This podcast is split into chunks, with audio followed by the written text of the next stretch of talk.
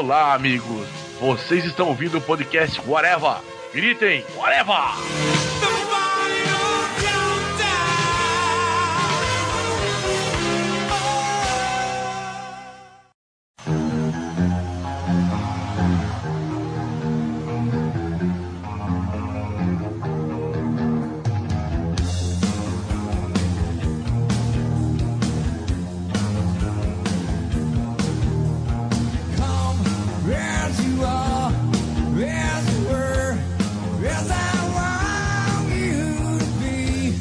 Podcast Areva começando, minha gente. Hoje vamos falar sobre a série dos Defensores, né? A série que reuniu os quatro heróis da Marvel, foram feitas séries na Netflix. E agora eles ficaram lá juntinhos para fazer um, uma quest, uma aventura de oito episódios. Meu nome é Marcelo Soares e para falar sobre isso comigo está aqui o seu Tiago Moura. E o maior mistério da Marvel atualmente é o que diabo tentáculo quer. E o senhor Fernando Fonseca. E seria a frase eu sou o imortal Punho de Ferro, a versão pobre da Netflix para Eu Sou Groot? Cara, eu vi um meme que eu, eu, ri com esse meme, que era o Danny Rand falando, eu sou imortal, aí abaixo era o, o Matt Murdock caído no chão com a mão no ouvido, não! pois é, a gente vai falar, né, sobre essa série dos Defensores, teve oito episódios, aí reuniu os personagens, fez uma historinha versus o Tentáculo, né, que tava já aparecendo desde o início, desde Demolidor, desde a primeira temporada de Demolidor. Começar primeiro falando quais foram as impressões, assim, gerais, né, em relação à série, né? Cara, eu, eu não achei ruim. Muita gente falou que tá horrível, muita gente adorou, muita gente falou que tá horrível. Eu não achei ruim, assim, meu Deus, coisa horrorosa e tal. Meus olhos, não. É, my eyes, ou nem fiquei entediado, igual eu fiquei com um punho de ferro. Mas pô, Netflix se esforça mais. Porque assim, é tanto furo de roteiro, é tanta coisa com roteiro vaziozinho, sabe, raso. Cara, parece que foi escrito em cima da hora, parece que foi escrito na hora que tava gravando. Então eu acho que é uma série que ela não é ruim, mas ela fez muito menos do que ela tinha potencial para fazer. Ela tinha que ser os Vingadores dali, né? Aquela coisa impactante, né? Você assistir o um negócio e dizer, porra, isso caralho, assim. E a série, como você falou, ela tem um potencial e o potencial não é aproveitado. E isso, eu nem acho, acho a série ruim também. Eu acho ela bem mediana e tal. Mas para mim o que me deixou mais com raiva foi isso, o potencial que tinha que não foi aproveitado. É porque eu trouxe que não, não podia ser mediano. O problema, além de não usar o potencial que tinha, uma coisa que particularmente me incomoda é que, assim, esse universo começou muito bem com o Demolidor, né? Foi rateando, assim, durante o, o caminho, até chegar o, os defensores, e a impressão que passa é que os showrunners da, dos seriados, sei lá, eles não se falam, né? Ah, eu também acho eles não se falam, porque assim, as coisas não fazem sentido nenhum. Você vê o tentáculo como começou a ser apresentado no, no Demolidor e como o tentáculo acabou nos outros seriados que mostraram ele, que foram o Punho de Ferro, agora os Defensores. Cara, não tem nada a ver, parece duas organizações completamente diferentes. O que parece para mim é que eles tinham as linhas gerais, tipo, ah, o vilão é esse, vocês podem usar, mas tipo, não teve exatamente esse diálogo de quem é essa equipe, ou pelo menos eles não foram lá nos quadrinhos mexer e saber quem era a equipe, tá? Foi só tipo, ah, eu acho que é assim, então vamos fazer assim. É, assim, eu nem digo com relação aí aos quadrinhos, mas assim, eu acho que o Demolidor, no Demolidor, como mostrou o tentáculo, pô, começou mostrando o tentáculo como a gente conhece nos quadrinhos, que são um bando de ninjas lá e tal. Toda essa pegada. E foi maneiro. O meu problema é, cara, se no Demolidor eles eram um bando de ninjas e tal, tava na pegada certa, cara, como é que virou uma coisa completamente diferente? Porque o que foi apresentado, tanto em Punho de Ferro quanto agora em Defensor, não tem nada a ver com o tentáculo que, que começou esse seriado. E, tipo, é a mesma coisa é o mesmo tentáculo do Demolidor, mas eles são completamente diferentes. Vamos começar falando das séries individuais, né, até chegar no Defensores, né? A gente já fez um podcast de cada, mas é bom sempre relembrar. Mas assim, ó, Fernando, eu concordo contigo. E eu acho que muitos elementos eles foram sendo colocados sem eles saberem aonde eles iam chegar, entendeu? O lance da empresa. Não tinha uma empresa, um laboratório, era relacionado com o, o acidente do, do Matt, que fez ele perder a visão, relacionado com os poderes do, do Luke Cage, relacionado com os poderes da Jessica Jones. Ah, eu, pessoalmente, Sim. eu acho ótimo que isso não tenha sido explorado, porque eu acho uma merda quando tudo vem de uma origem só, sabe? Não, o problema isso é que achei... isso é posto de uma forma e depois, não, realmente isso aí tem nada a ver e, e Não, Tchau. e o mais, o mais louco que, tipo, você falou, eu não lembrava mais disso, cara. Só me lembrei agora que você falou. Exatamente. Se eu não estiver enganado, eu acho que o showrunner dessa, do Demolidor foi o mesmo do Punho de Ferro. Do Demolidor não, do Defensores foi o mesmo do Punho de Ferro, não foi? Ah, não faz pergunta difícil, mano. Não, É, eu não acho- foi não. Punho de Ferro foi outro. Foi outro? É porque Foi eu achava que, eu achava que eram os mesmos. É, até porque ele se parece, com- relação às ideias desse tipo de coisa, ele se parece. Porque, primeiro, que é o primeiro seriado que não usa corporação, né? Essa, esse laboratório que, que tinha relação a todos eles. E porque a pegada do tentáculo acabou sendo mais ou menos a mesma do, do Demolidor. Mas, dessa vez, é o tentáculo baixa renda, então eles já não tinham muitas pessoas trabalhando para eles, né? Cadê Não, mas os é por- ninja fodásticos da segunda temporada? Tem os caras que estavam lá no, no programa de, de jovem aprendiz do, do Punho de Não, Ferro. o jovem aprendiz até vai, porque ele era estagiário, né, cara? E aquilo ali, em, teo- em teoria, teria sido desarticulado, né? Eles sumiram logo depois tudinho e tal, ninguém sabia onde tava. Podia muito bem ter ido pra outro canto e não tava ali de fato aparecendo ali. Sério, o CIE ali, né? O Centro de Integração Escola e Emprego.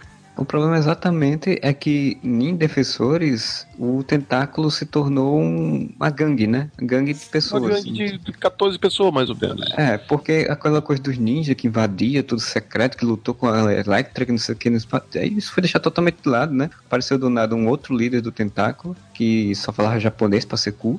Pronto, assim, tipo, a gente não tem construção desses personagens também, nem. É como o Fernando falou, você tem três versões diferentes, você diz que versão é oficial, que, que versão eu acredito desse, desse negócio.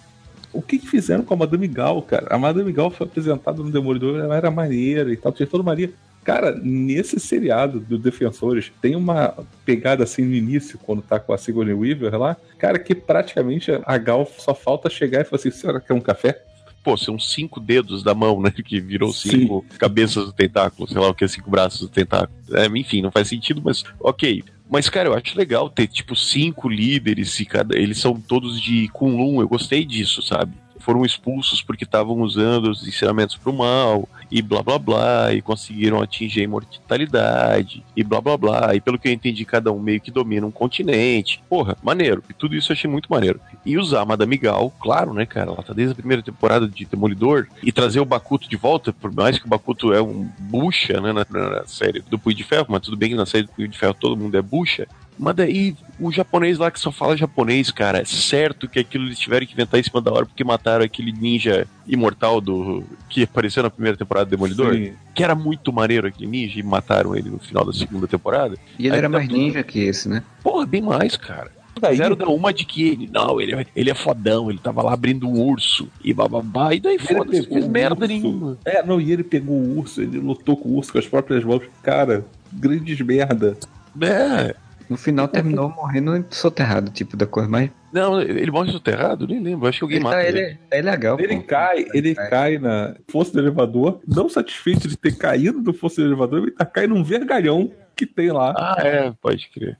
Primeiro erro, né, velho? Se o plano era juntar todo mundo em defensores, cara, não parece que era um plano dos roteiristas, assim, porque as coisas não se encaixam, né, velho? O que, que o tentáculo quer? Eu não entendi o que, que o tentáculo quer. Tá, eles querem manter a imortalidade. Eu entendi, mas daí vem a Madame Gal e fala: não, a gente quer voltar pra Kun. Aí vem o outro, não, a gente quer destruir Nova York. Aí o outro, não, a gente quer Não. achar a sua ossada de dragão. Não, e assim, Porra. eles queriam os ossos do dragão que para poder continuar com a sua vida imortal, porque a Sigourney Weaver gastou tudo que eles tinham pra ressuscitar a Electra. Pra quê? Pra conseguir mais ossos de dragão? Olha, o que eu entendi é que, ele- na verdade, ela queria usar a Electra pra. Electra. Eu só quero falar Electra. Elétrica. Ele queria usar ela. No final, acho que ela ia querer matar todo mundo e ficar só elas duas, né? E aí usar ela como uma arma poderosa pra controlar tudo. Porque ela é o Céu Negro, né? Na primeira temporada, o Céu Negro era um menininho dentro do caminhão. E sei lá agora o qualquer um que aparecer pode ser o Céu Negro. Exato. Mas ok, tá? Tô, tô aceitando o lance da, a da elétrica. Só que, velho, cada vez eles falam, cada vez que aparece alguém do tentáculo, a motivação do tentáculo é uma coisa diferente. Pra que? Alguém me explica pra que, que serviu aquele terremoto no começo da série? Ou da onde que ele surgiu? Não, o terremoto, pelo que eu entendi, é quando eles finalmente conseguiram quebrar o, lá embaixo pra poder chegar à passagem que tinha que botar o- chegaram na parede que não dava pra passar. Isso, que foi pelo que eu entendi. Aquilo ali abalou as estruturas e fez aquele terremoto na cidade, né? Que não, não era, pra, era um local que não deveria ter terremotos. Então, o terremoto em Hell's Kitchen foi porque eles tentaram explodir a parede indestrutível que precisava do punho do punho de ferro. Beleza, então outra pergunta. O que que aquela parede estava tapando? A entrada pra Kunlun ou o quê? Era o cemitério dos dragões. É, você pode levar suas armas e recarregá-la. Só que eu fiquei em dúvida. A gente já, já adiantou lá mais pro final da, da história, mas eu fiquei em dúvida de uma coisa. A parede foi quebrada e que Danny Brand aparece ali. Eu pensei, pô, então ele tá na caverna do dragão Sim. lá em Colum que ele tinha matado. Até ela fala como, como se aquele dragão fosse o dragão que ele tinha Pô, matado. que ele matou. Se aquele foi em Colum, como é que aquele dragão tá embaixo da, da- do prédio? Em e Nova York. Ele ser retirado, os ossos dele, e a- acabar as estruturas e derrubar a cidade. Não tava segurando nada, cara. Se tirasse aquele esqueleto, ia cair a cidade inteira. É, pelo que falaram, aquele esqueleto, é como se aquele esqueleto estivesse ali há muito tempo, né? Há Aí segura Nova York. Aí É. aquele esqueleto segurava uma parte estrutural importante da cidade que se ele fosse tirado ia derrubar a cidade. Mas não tá encostando em nada pra, pra cima. Foi É o que tipo, eu se entendi. você encontrar uma ossada de dinossauro, você vai tirar aqueles ossos e vai cair. Vai, vai cair a cidade inteira. Somos uma bela equipe. Não. Do que vocês estão falando? A prova de balas? Ninja cego? Não sei o que você é. Elegante. Vou parar de falar um pouco tão mal e vou falar um pouco bem. Cara, eu gostei que o primeiro episódio é praticamente um prólogo da série, né? Uma coisa que eu tava achando é que ia começar com, sei lá, uma ameaça, aparecer a Claire, dizer vocês já ouviram falar da iniciativa Defensores, juntar todo mundo. Ah, sim. Isso, você tem a narrativa de quatro pontos assim que vão acontecendo e as coisas que estão rolando com eles, embora possam parecer que não tem nada a ver uma coisa com a outra, elas acabam se ligando na frente, isso é maneiro. Sim. Eu, eu senti falta disso ter acontecido previamente, como se fosse um plano mesmo, né? Nas outras séries, entendeu? Pô, se são cinco com dedos da, da mão, né? Cinco braços do tentáculo, pô, eles podiam ter apresentado os quatro braços nas outras séries. Ah, sim. Saca? Cada um sendo um, um tipo de vilão de alguma coisa. né? Ah, não precisava ser o vilão principal, entendeu? Mas, Pô, porra, bota eu- Jessica Jones investigando alguma coisa que leva a um deles, o Luke Cage resolvendo alguma coisa do bairro dele ali e se envolvesse com outro pra dar a entender que esses personagens eles já estão ali. O plano deles já tá acontecendo e daí você já teria quatro personagens conhecidos e daí você apresenta esse Sigourney Weaver. Que caralho, é a motherfucker Sigourney Weaver, sabe? Ela tinha que ser uma personagem muito foda. Mas aí é Assim, um outro problema, porque textualmente ela é um personagem muito foda. Mas assim, você olha pra tudo que tá passando ali e fala assim, não, ela não tem cara de ser foda, não. Mas eu gostei, tipo, Luke Cage lá no Harlem investigando o que tá acontecendo com os meninos lá que estão trabalhando pra alguma organização que não se sabe o que é.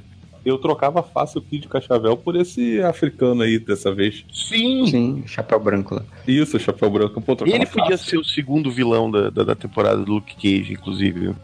Provavelmente ele foi jogado ali na hora porque precisava ter um vilão que equiparasse ao, digamos, ao Luke Cage, né? Tem que ter um negão Sim. que seja o Luke Cage na história.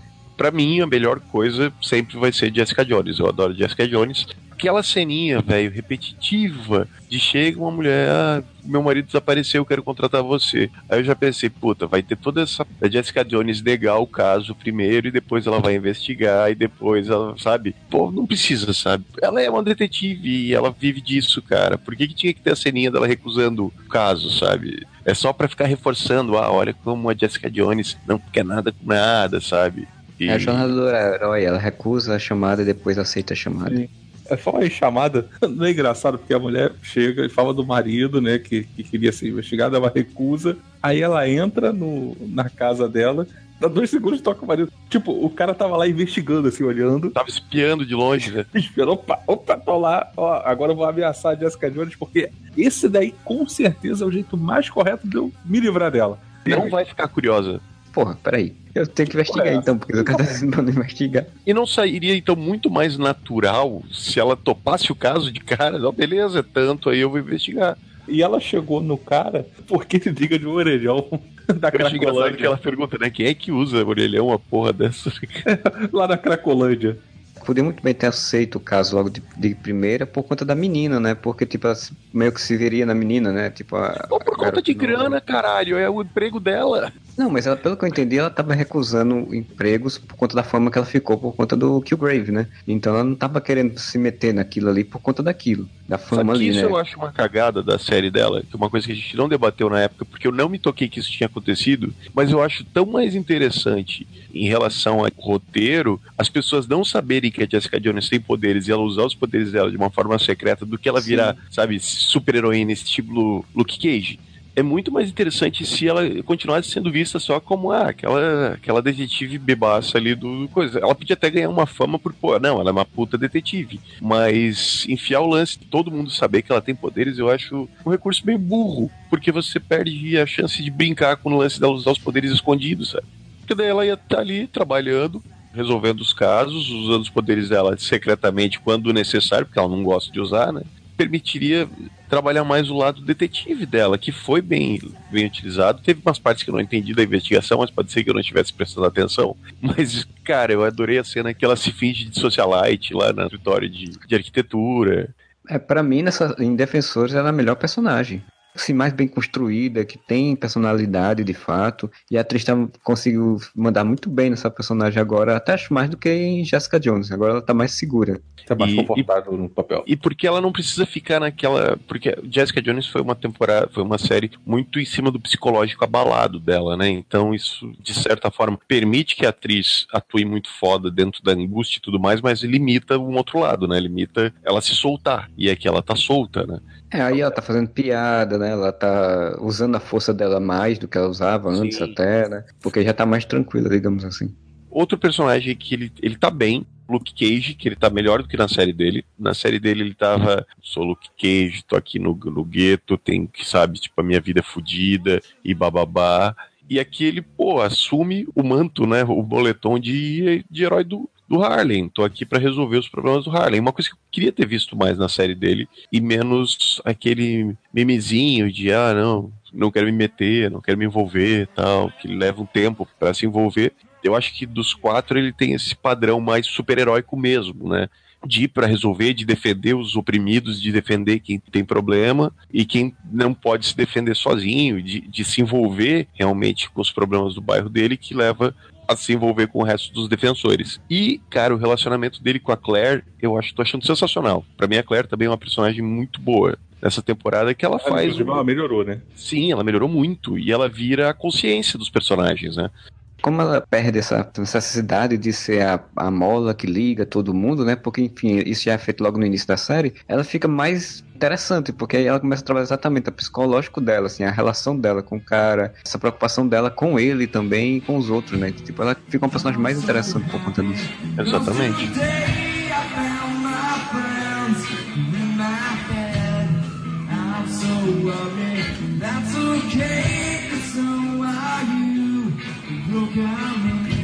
Eu também acho que a Jessica Jones é a personagem mais interessante. Como estrutura de personagem, ela é mu- muito maneira. O Luke Cage ficou bom, melhorou do que a série. Cara, eu gosto do Demolidor, assim, eu acho que ele é maneiro. Apesar de ter várias coisas que ele faz no seriado que não fazem sentido. Quer ver um- uma coisa que ele faz no seriado que não faz o menor sentido pra mim? Na hora que dá, dá merda lá e ele sabe que a elétrica tá envolvida, pô, beleza, ele não fala da, elé- da Electra, ok, isso faz sentido. Quer resolver da conta própria. Então isso daí faz sentido pra mim. Mas, cara, quando chega lá na, na, na outra parte que ele que descobre que ele escondeu informação, né? Que é a parada do buraco do seriado dele lá, que é da segunda temporada, é, é uma coisa tipo, hum, é, eu não falei não. buraco gigantesco, sem Tá. fim, no meio de Nova York. Estão investigando um negócio que tem um tentáculo envolvido e ele não diz de algo que ele sabia que o tentáculo estava envolvido porque ele viu, né? É, pois é. Caralho. Isso não faz sentido nenhum, porque assim, é o que eu falei, o da Electra faz sentido. Por que, que ele escondeu do buraco? Era a resolução do mistério, inclusive, né? Há uns anos atrás aí, um tempo atrás, tinha um buraco não sei aonde que eles, que eles não queriam que eu fosse e estavam tentando me impedir, não sei o que. Vamos lá ver, né? É, cara, lá no restaurante chinês, quando ele- eles improvisam a base do restaurante chinês, eles, então tá, vamos ver o que, que a gente sabe. Cara, tinha um buraco gigante que o tentáculo tava fazendo ali no centro. Pode ser que seja ali o, o problema. Talvez isso seja importante, essa informação. Talvez. Porque eles imaginam que tem alguma coisa no Midland Cen- Center, né? Que não sabem o que é. E é exatamente o buraco que ele sabia que era lá. Então ele devia ter dito, né? Coisa até que já me falaram, fica essa coisa meio que de desconfiançazinha, né? Tipo, ele ficou meio que desconfiado do povo que não queria participar, não queria estar junto com eles, ainda mais quando o Stick aparece. Fica não querendo dizer as coisas porque tá Ah, não desconfiado. confiava, revelou a identidade dele em dois minutos. é tudo bem que a Jessica Jones percebeu antes, mas. Pra você ver como eles desenvolveram bem a questão da, da interpretação de detetive, né, dela, de fato, né? Sim. Porque elas já falaram, ah, porra, peraí, pelo amor de Deus, né? Tipo, É porque o Demolidor ele é um personagem bom, né, cara? O Charlie Cox tá mandando muito bem também Sim. no papel. sim, sim. E nas duas temporadas o Demolidor foi Mas o bem. texto dele lá, nesse, nessa temporada, ele não é bom. Não, não é, mas o personagem em si ele é bom. O lance é que o roteiro, ele, ele nessa temporada, ele tá- nessa temporada, nessa série, ele tá muito louco. Os caras estavam muito loucos quando eles escreveram. Ele devia estar muito chapado de maconha. Eles não atinavam uma coisa com a outra. É um personagem bom, é um personagem legal. Eu gostei do fato dele estar afastado e ficar relutante em se tornar novamente o Demolidor, mas ao mesmo tempo ele quer. Eu achei um drama interessante, que tá Isso faz afastado. sentido. O Demolidor, por sinal, pra mim, é o único que de fato tem um arco nessa história, né? Dos quatro, assim.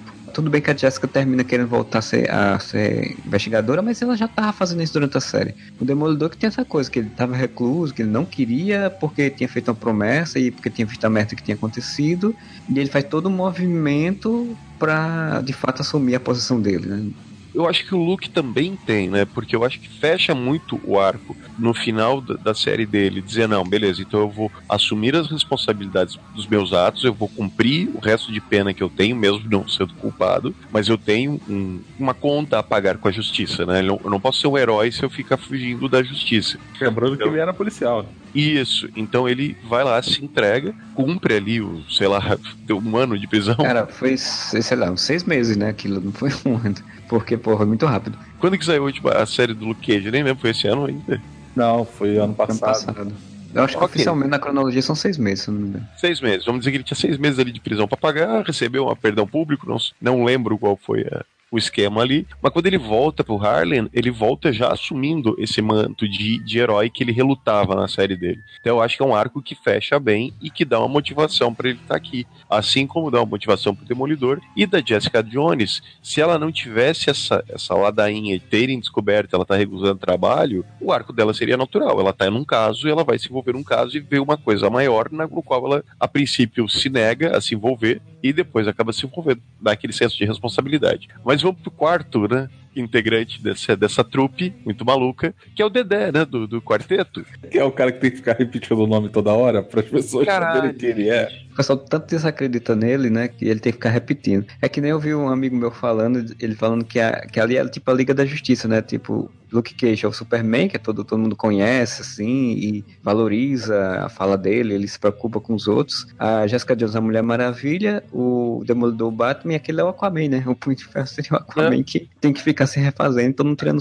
onda da cara dele. O, o Júlio dando, dando faniquitos em 3, 2, 1. Eu pergunto, como é que um personagem consegue ficar pior de uma, de uma série pra outra, cara? Não, como é que um personagem consegue ser ruim na sua série e consegue piorar pra outra série? Cara, o Danny Rand, que eu imaginava, ou que tá nos quadrinhos, é um cara que é o contraponto, né?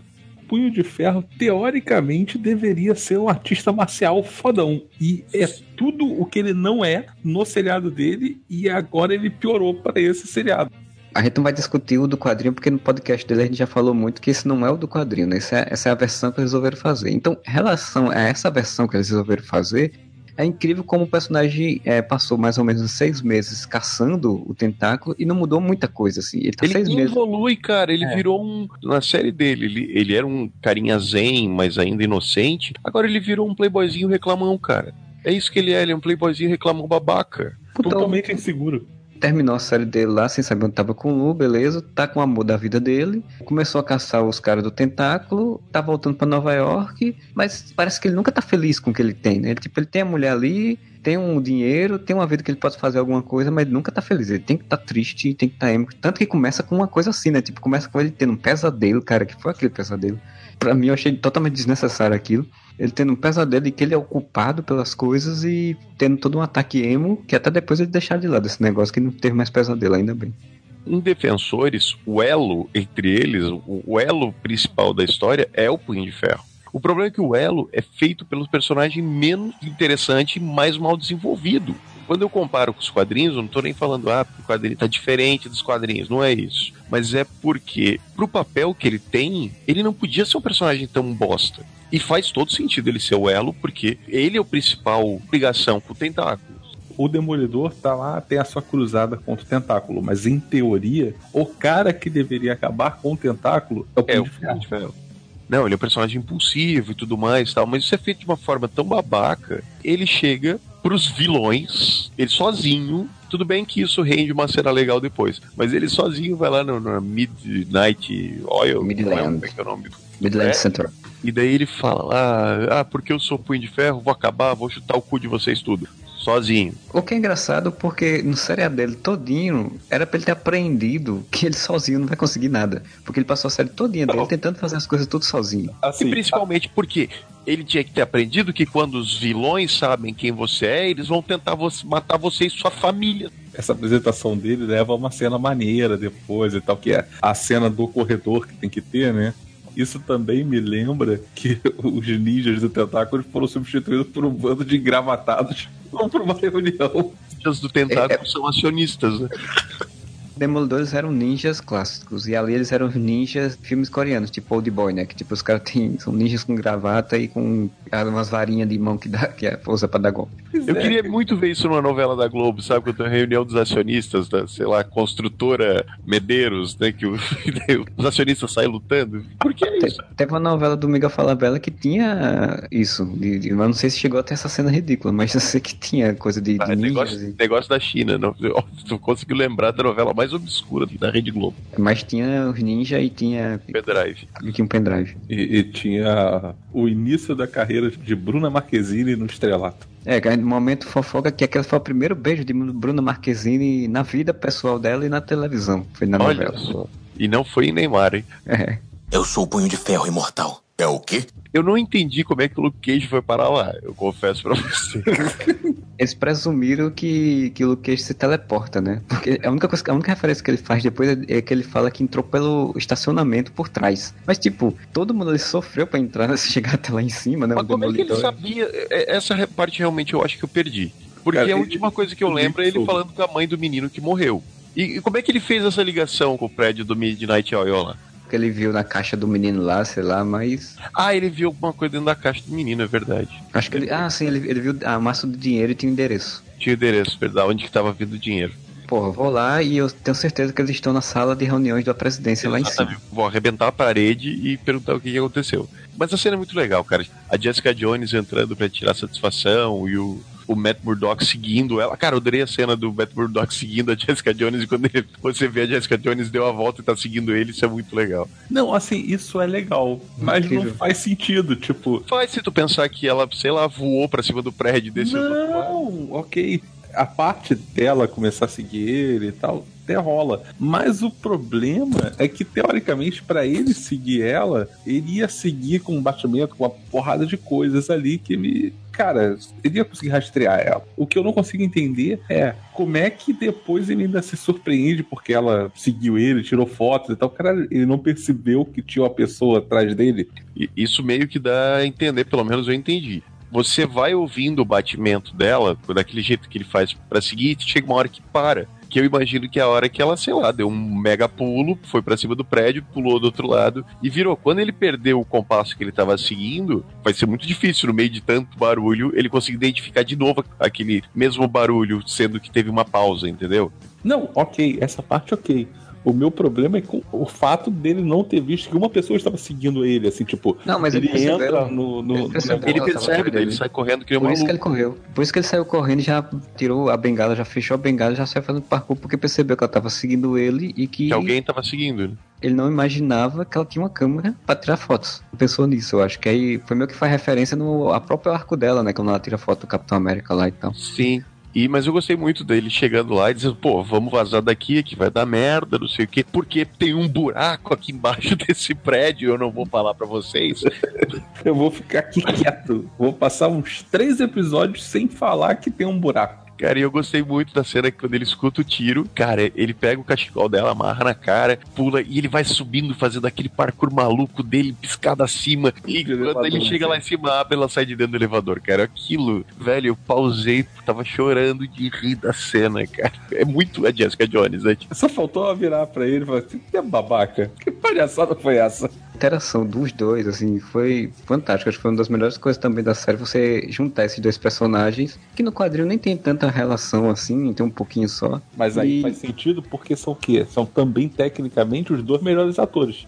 não falamos, né, sobre o primeiro encontro do Danny e do Luke Cage, que eu gostei da luta, eu gostei muito do Danny tentando sentar porrada no Luke Cage não dava nada, né? Isso é um problema de direção também, porque tem horas que o Luke Cage é extremamente vulnerável e quando convém ele não é, e daí ele usando o poder, né? Isso a gente já visto no trailer, ele usando o punho de ferro na cara do, do Luke Cage foi legal. Mas eu gostei muito quando o Luke Cage vai lá, salva ele, né? Toda vez que o Luke Cage tem que ser a prova de balas, ele sempre faz a mesma posiçãozinha, né? Que ele é muito engraçado. Foi muito ruim, assim. Por isso que é engraçado.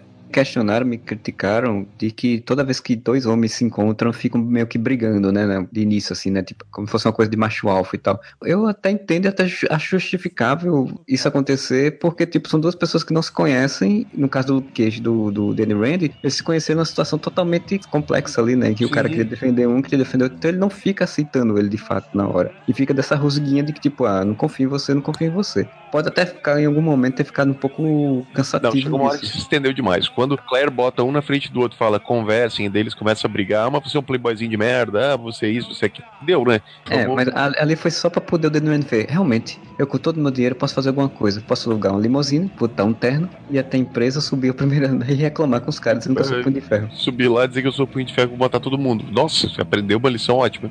Eu Como sou punho de ferro e rendam-se a mim. Quando ele falou, ah, eu com o meu dinheiro eu posso fazer alguma coisa, eu pensei o quê? Porra, então ele vai agora pela primeira vez ser inteligente e usar o dinheiro pra investigar, pra Sim. ver contatos ou fazer alguma coisa, saber informações e tal. Aí não. O que eu acho que teria sido muito mais inteligente pra série, inclusive, sabe? Para de falar, sabe? Você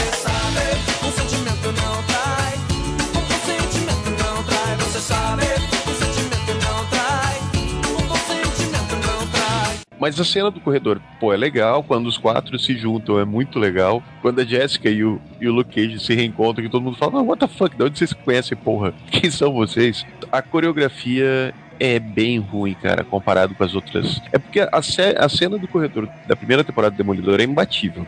Ali, aquela cena, cara, ela ficou alguns momentos legais. Por exemplo, quando o Demolidor tá lutando, eu acho muito foda. Apesar que ele pode dar um chute, ele dá uma pirueta pra dar um chute, né? Mas ok. É, porque é o estilo dele já. Pirueta É o rei, rei da piruleta. Pirueta full. A Jessica Jones, ela é foda, mas em cena de luta é muito triste, né, cara? Porque aquela lutinha é bem ruim, assim, e daí os caras meio que, sei lá, os extras esquecem que ela é super forte, ela dá um soco, assim, e o cara os fica em não pé, o cara não voa, o cara não cai desmaiado. É engraçado quando começa a aparecer as pessoas, né? Tem o Demolidor, tem o Punho de Ferro, que ela vira e fala assim: Cara, eu sou a única que não sei botar Kung Fu nessa merda. Não, ela É. fala isso quando ela chega no carro lá. É, quando ela tá na casa do povo lá que vai no carro e o cara começa a lutar. Família A derruba o cara e fala, porra, só, só eu que não sei lutar com Kung Fu nessa porra. E isso eu acho até legal, porque é uma piada interessante, porque também me criticaram dizendo, pô, ela não é. Ela com esse tempo todinho em investigação e tal, nunca tentou aprender artes de, de defesa e tal. Eu disse, mas gente, quê? ela, Ela não ela, precisa. ela, ela desde adolescente ela é super forte. Então, tipo, ela nunca pensou de, ah, vou precisar lutar artes marciais, eu vou só dar um murro e o cara Não, acabou. ela não precisa. Ela é que nem o Clark Smallville, só pega a pessoa e logo joga longe. Sou super forte, pra que eu vou querer saber lutar? Isso faz sentido. Faz, mas é engraçado porque você vê que a atriz ela não sabe nem dar um soco, sabe? Então fica engraçado. o triste é o punho de ferro, porque ele fica dando uns voleiozinhos assim. Vocês não estão vendo, mas eu tô fazendo os voleios com o braço aqui. Claro. Fica dando um pulinho pro lado, pulinho pro outro. E é um chutinho aqui. E é muito ruim. É muito, Não, muito, e- muito, e- muito ruim. Vê uma das coisas que é mais triste em coreografia mal feita é quando você vê que as pessoas estão esperando os movimentos serem feitos pra reagir a eles, né? Que ele dá um, um pulinho, aí ele pega impulso da parede e dá um golpe. Esse cara tá esperando ali, velho. nas várias lutas tem uma cena que eu não lembro qual é. Quando tem um corte da câmera, você vê perfeitamente que o Charles Cox está esperando o, o corte da câmera, esperando a pessoa Aham. se movimentar para ele fazer o movimento. E numa luta isso não, não, não é crível, não seria assim. Exatamente.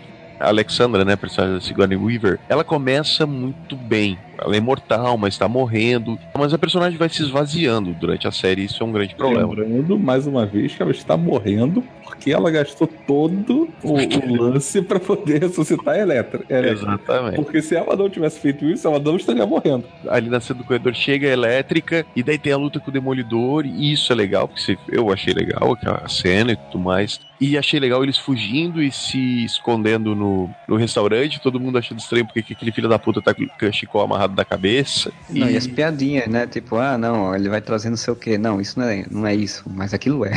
Agora tá vindo porco, e ele fala, estou, estou, estou ouvindo neon. Eu gostei de toda essa interação entre os quatro inicial, até o ponto que a Jessica Jones fala, ah, vamos se fuder, eu vou embora daqui, que não tem nada a ver com essa porra. Tudo que segue depois eu gostei bastante, tá? Inclusive da Alexandra chegando. Tem uma coisa que a gente vai to- tocar nesse ponto, a identidade do Matt Murdock, que as pessoas são completamente imbecis, né? Ninguém conseguiu perceber que Matt Murdock é o Demolidor, mas ok. Porque Matt Murdock luta sem máscara e ninguém pergunta, ah, então esse cego lutando foda.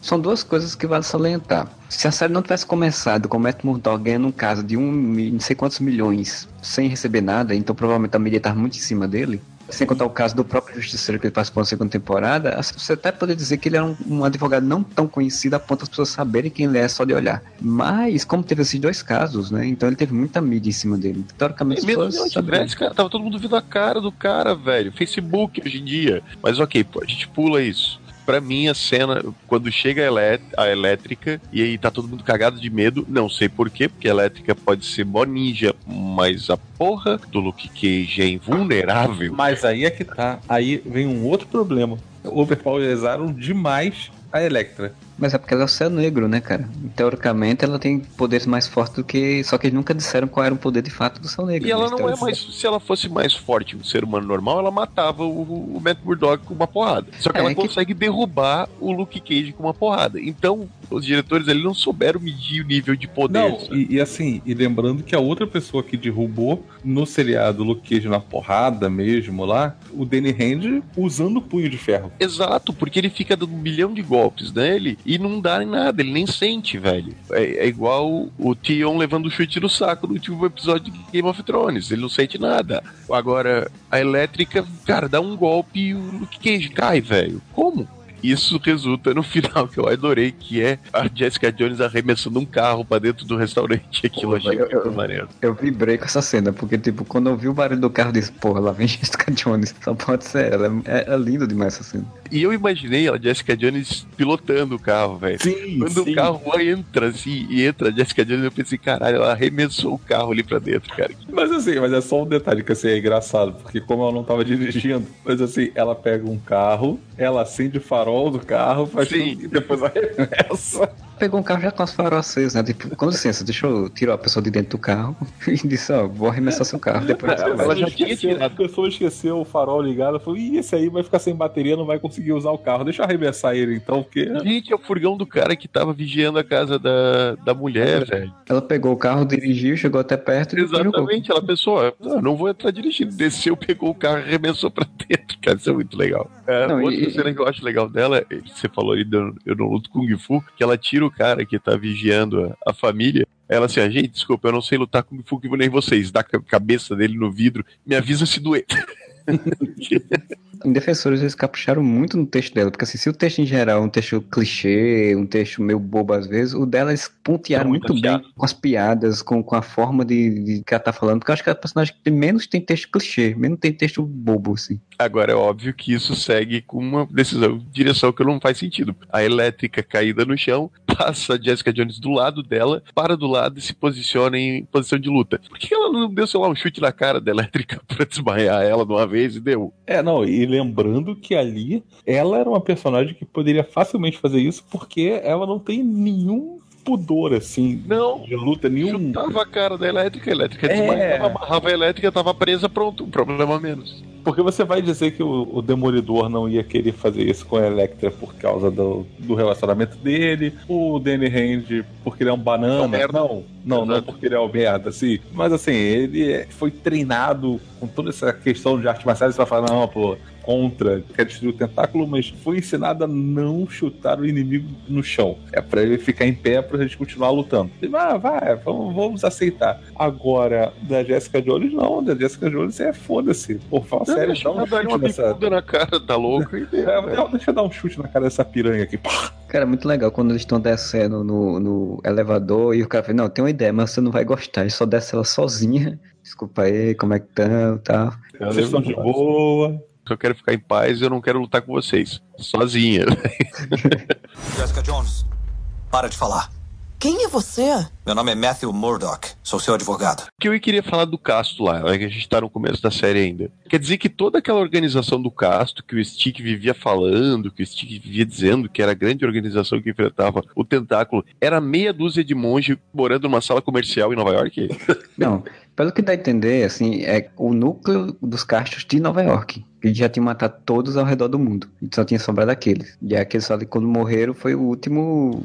Tinha sobrado o stick. O que eu achei tosco é os castos ter- serem, tipo, a guarda do punho de ferro, sabe? Eu achei que era uma organização que tinha sido criada por conta própria para enfrentar o tentáculo. E não ela ser, ele ser o líder delas, ser o dono, assim, delas. Ele era, nem, isso aí eu nem peguei na história. Punho de ferro também não pegou isso, não. O que ele fala é que os castos eram como se fosse uma guarda de defesa para auxiliar o Danny Rand, o punho de ferro, no proteção contra o tentáculo. Você vê o memorando dessa porra, né? O que só demonstra que os caras de Kunlun sabiam que, por tradição, o punho de ferro é um merda. Só prova que Kunlun é uma desorganização total, né? Porque ninguém avisa nada pra ninguém. Rand não se formou. Ele saiu antes de se formar. Tinha que ter essas informações aí. Não, Só fez a porque- prova da porque- OAB. A prova da OAB que ele ia, ele ia receber o, o memorando com o, o que que vem com seus poderes. Mas eu fiquei com a, com a nítida impressão, pelo que a Alessandra falava lá, pelo que o povo do Tentáculo ficava tentando ah, o Coluna é o que você imagina, você não sabe bem qual é a sua função nisso tudo. Eu fiquei com a impressão que a função do Punho de Ferro, na verdade, era só matar o dragão pra poder ter fórmula lá, pra poder Colum ser imortal pra vida toda. Ah, nem quem escreveu essa série sabe qual é a função do Punho de Ferro. Nem Essa o punho série de ferro sabe qual é a E função aí, dele. é, e, aí, e aí enganaram ele dizendo que ele era um grande protetor e tal, tal, tal, e na verdade não era, só pra ele matar o dragão. Era assim, porque aparece o vídeo lá do outro Punho de Ferro, que esse cinco uniforme matando os caras do tentáculo iam entrar no Kunlun. Pelo que eu entendi, quando o pessoal do Tentáculo tava falando, é que Punho de Ferro sempre existiram, beleza, mas que a função deles é- era matar os dragões, só que eles não sabiam que era só, só essa função. Quem sabia eram sacerdotes, tipo, Matar o dragão pra ter a- o. pra ter a promicina lá dele. Pra, pra ter o Monange lá que deixa eles, eles jovens. Exato. E aí, pra tipo, poder usar como o ele, tutano do dragão. quando ele já tinha matado um dragão e tinha conseguido poder, ele ficar com o guardião porque ele seguia como fosse uma religião, né? Ele seguia que aquilo ali era a função dele. É aquele problema que a gente já falou. As coisas não ficam claras. Não sei por que eles não deixam as Não. coisas claras. Eles não explicam porra nenhuma. Ninguém sabe nada sobre Kunlun.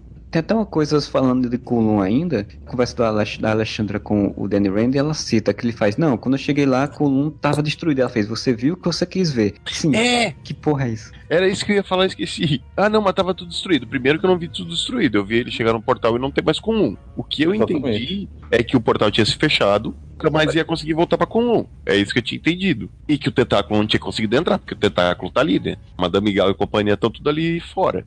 Chegou uma hora que eu comecei a entender que o tentáculo queria usar o punho de ferro pra destruir aquela parede e aquela parede seria um portal pra Kunlun e eles poderiam entrar em Kunlun, dominarem usando o tentáculo, que agora estava gigantesco, dominando Kunlun, eles dominariam a vida eterna e ia ser mais ou menos o que o Caecilius queria no Doutor Estranho. Sim, sim, não. E até ela fala, a gente quer voltar pra Kulun. Né? Ela não fala literalmente isso. Outra coisa que do Matt Murdock ali, ou melhor, do resto dos personagens. O que, que vocês acharam virar aquele Big Brother personagem coadjuvante dentro da, da delegacia? A delegacia, todo, todo mundo se reunindo assim.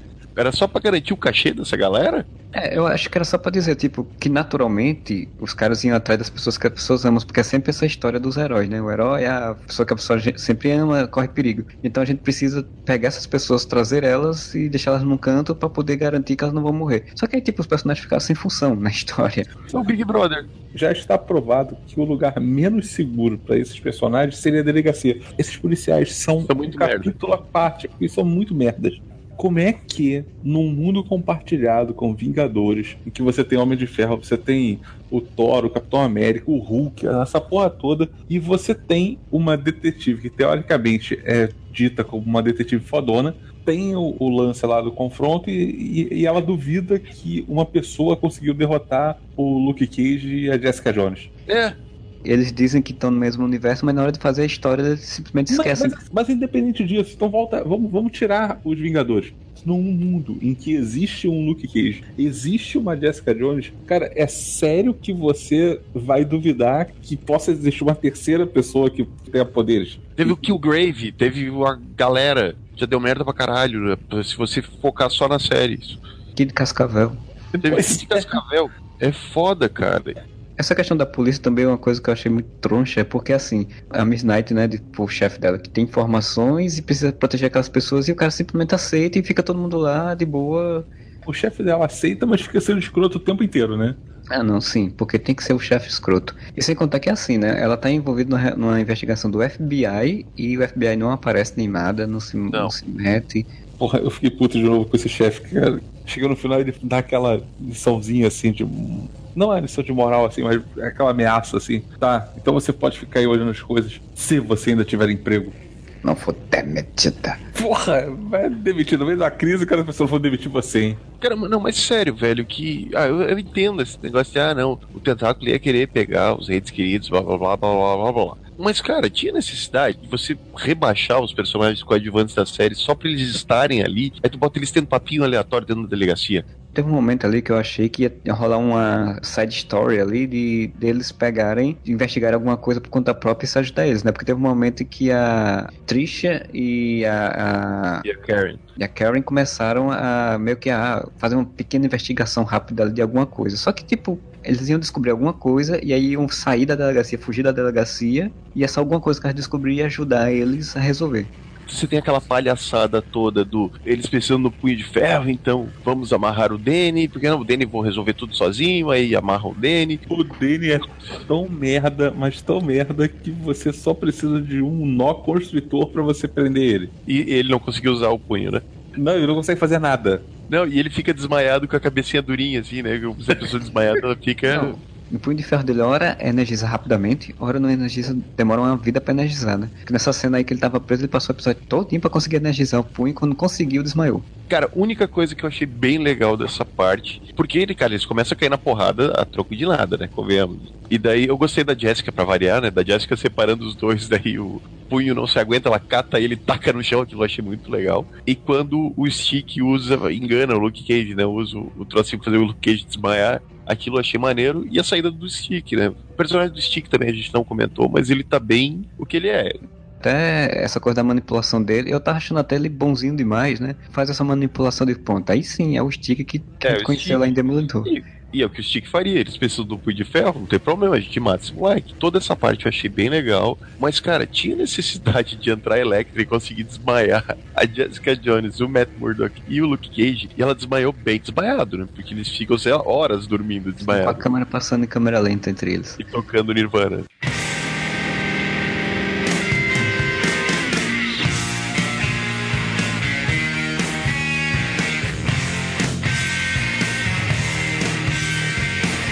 Eles encontram duas pessoas mortas, né, no local. O Stick e o Chapéu Branco lá sem cabeça. Sim. Aí leva Luke Cage, Jessica Jones e Matt Murdock pra delegacia.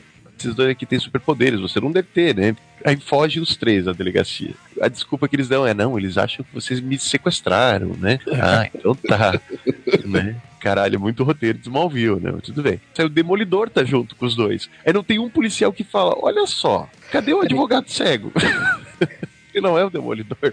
Não, mas ele é cego. Como é que ele vai ser o demolidor, porra? Não tem como. Essas pessoas estão aqui protegidas porque o Tentáculo quer pegar essa, essa organização que ninguém acredita que existe, no mesmo universo em que a Hydra estava infiltrada no governo americano. Ninguém acredita que existe uma organização Mas ali. tudo bem, tudo bem. Não, mas tem que proteger esse povo aqui porque os bandidos vão querer pegar eles, porque eles são super-heróis que estão enfrentando.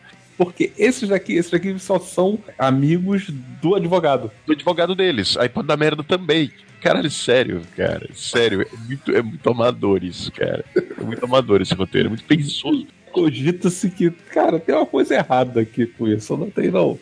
Não ia ser muito mais legal se eles tratassem os defensores como uns vingadores secretos, entre aspas, e você não envolvesse a polícia no plot, você envolvesse só a Misty Knight, exatamente pra dar pra ela um destaque. Dela ser a policial fodona que vai estar investigando isso e acaba selando eles no final. Cara, toda a parte da delegacia da polícia de Nova York é totalmente inútil. E eu vou reforçar isso quando a gente chegar no final da série. Na verdade, não é inútil porque ela torna o personagem da Miss Knight pior. Ela piora a Misty Knight, é verdade. É, porque se for ver pela questão da- do desenvolvimento da história, o que acontece sem essa sequência, o que aconteceria? Eles levam um pau da Electra, acordariam no outro dia e diriam, ah, vamos até o prédio. E acontecia o que aconteceu. E eles não precisavam ficar segurando as pessoas dentro da delegacia, ser presos, essa coisa toda. E você poderia usar personagens como a Karen Page, a Trish, Então já tá já desconfiando que o mandaram ela parar de fazer a reportagem sobre o terremoto, ela podia investigar isso, né? Exato. E se juntar com a Karen Page, botar o Nelson lá fazendo alguma coisa pra conseguir um mandato pra entrar no, no prédio, sabe? O Nelson ele já tava de vigia da, da, da Jessica Jones, né? Porque a outra doidinha tinha mandado, né? Que a gente nem Sim. falou da, da, da- da Trinity, né? Que ela mandou ele ficar de, de lado. Tipo, que é um personagem também que eu achei que ia ter mais desenvolvimento, né? Em Não nenhum. Ela só apareceu tipo, opa, aí a gente tem que usar a Trinity lá. A Mas cena a dela, porra. pelo menos, é curta, não é inútil. Pelo menos eles não enfiaram ela junto lá na delegacia, sabe? Porque ela não era amiga. Mas, cara, precisa trazer o vizinho da Jessica Jones pra botar lá no, no coisa. O Precisa vizinho maconheiro da Jessica Jones lá. Que, não, mas ele só era maconheiro porque o, que o Grave mandou ele ser maconheiro. Ah, cara, o, o que, que é aquilo deles fazerem a Colin sofrer um, um cortezinho, né? Que se cura em, em meia hora, né? Quando ele passa a Claire Não, botar um band-aid, ele cura. O- Mas o só pra ela tirar ela da jogada. Não, o mais legal é que ela vai lá, a Colin tá lá, tá na delegacia. Aí vem a Michi, cara, você trazendo aqui com um, um objeto estranho. É, é, é uma espada. Ah, tá. Tá bom, vou trazer aqui. Você pode ficar aqui dentro da Pega delegacia essa espada. com essa espada. Porra! Mas aí que tá, se você coloca a Misty fora, fazendo uma investigação só ela, vamos dizer, a polícia não acredita, então ela vai investigar, você conseguiria até juntar ela e a Colin em algumas cenas e você fazer duplas. Tudo bem, a equipe é o Demolidor, Luke Cage, Jessica e Punho. Mas, cara, você fazer uma side quests juntando Colin Wing e Misty e a Claire, talvez, você fazer uma outra side quest juntando a Trish e a Karen, você fazer outra side quest do Fog resolvendo outra coisa, eles resolvendo as partes, digamos, burocráticas, enquanto o quarteto resolve a, a porradaria. Dá É, muito mais trabalho pro roteirista, mas é muito mais legal do que enfiar todo mundo numa delegacia. É, em vez de você fazer toda essa questão da delegacia, você fazia os quatro fugindo do tentáculo, né? Pra poder empurrar um pouco, ele não resolver logo a questão de fato. E enquanto isso, você botava exatamente essas duas sidequests pra re- ajudar, né? Até porque, se você botasse a Misty com a Colin e com a Claire atuando, você já criava meio que uma ideia das filhas do dragão que todo mundo fala que queria Sim. ter, né? Que é das, das três personagens atuando juntas. Cara, Eu- eu- foca na ideia de que o Matt Murdock é um advogado. Eles ficavam muito enfiando a persona Matt Murdock nas situações de ação. Você tem que exigir uma boa vontade muito grande do público de acreditar que ninguém se tocou que ele é o demolidor, né? No mesmo seriado que vocês falaram, começa com ele ganhando uma ação de 11 milhões. Tá, tudo bem, ali o, o, tentáculo não saber quem é o cara, o cara engole, mas a polícia ia fazer essa, essa ligação. Qualquer ser humano, quando ele tá na delegacia, ele tem um nome, velho, ele tá andando com o Luke Cage e a Jessica Jones. Qual é a chance desse cara não ser o demolidor? É, mas é aquela velha história, né? Eles ficam nessa coisa de que, como por ser cego, a pessoa nunca vai conseguir fazer isso, assim como o Clark Kent por usar óculos e ser daquele jeito não pode ser o Superman. Mas imagina se toda vez que, sei lá, você misturasse a persona Clark Kent com a pessoa Superman, como eles fazem nos filmes do Man of Steel. Mas é, se você juntasse a persona Clark Kent e Superman e não separasse uma da outra. O problema é esse, você, exatamente pelo fato da Jessica, do Punho e do Luke Cage não terem identidades secretas, isso complica muito para você fazer o Matt Murdock andar com eles sem que as pessoas desconfiem, entende? Deixa uma coisa à parte, sabe? A cena da, da fuga, para mim, é a mais óbvia nesse sentido. Como é que ele vai fugir depois aparecer o Demolidor e ninguém vai se ligar a mais B, sabe? Tem uma pergunta aí. A polícia chegou a ver o Demolidor? Acho que sim. Eu acho que não, porque a polícia Não. chegou lá no prédio e quando o prédio já tava pra cair. Quem tinha chegado antes foi a Miss Knight. Quando a polícia chega, ela faz, ah, eles fugiram por ali. Pegam, mandam evacuar e eu acho que eles não chegam a ver o Demolidor junto, atuando. Mas, mas que o Demolidor é citado na série, ele é. Mas assim, eles não veem eles juntos naquele momento depois da fuga. E o que Aham. eles sabem depois é que o Matt Murdock morreu.